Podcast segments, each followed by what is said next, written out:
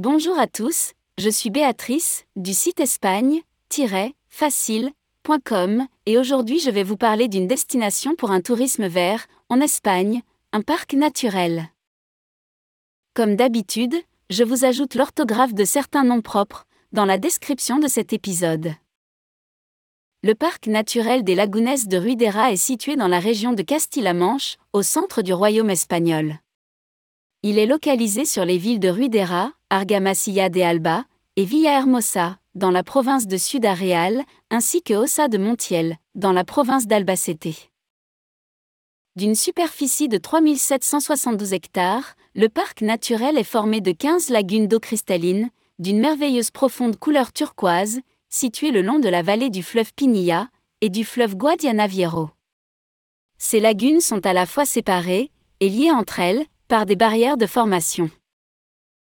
La zone du parc est parfaite si vous êtes un amoureux de la nature et de l'aventure, puisque tout au long de l'année vous pouvez y faire du sport et emprunter des routes touristiques à pied ou en VTT. Durant l'été, vous pouvez également vous baigner. Néanmoins, la meilleure saison pour aller au parc naturel est le printemps. Vous pourrez en effet profiter du paysage, du débit des eaux et de la végétation abondante, avec un peu moins de monde et de chaleur qu'en été.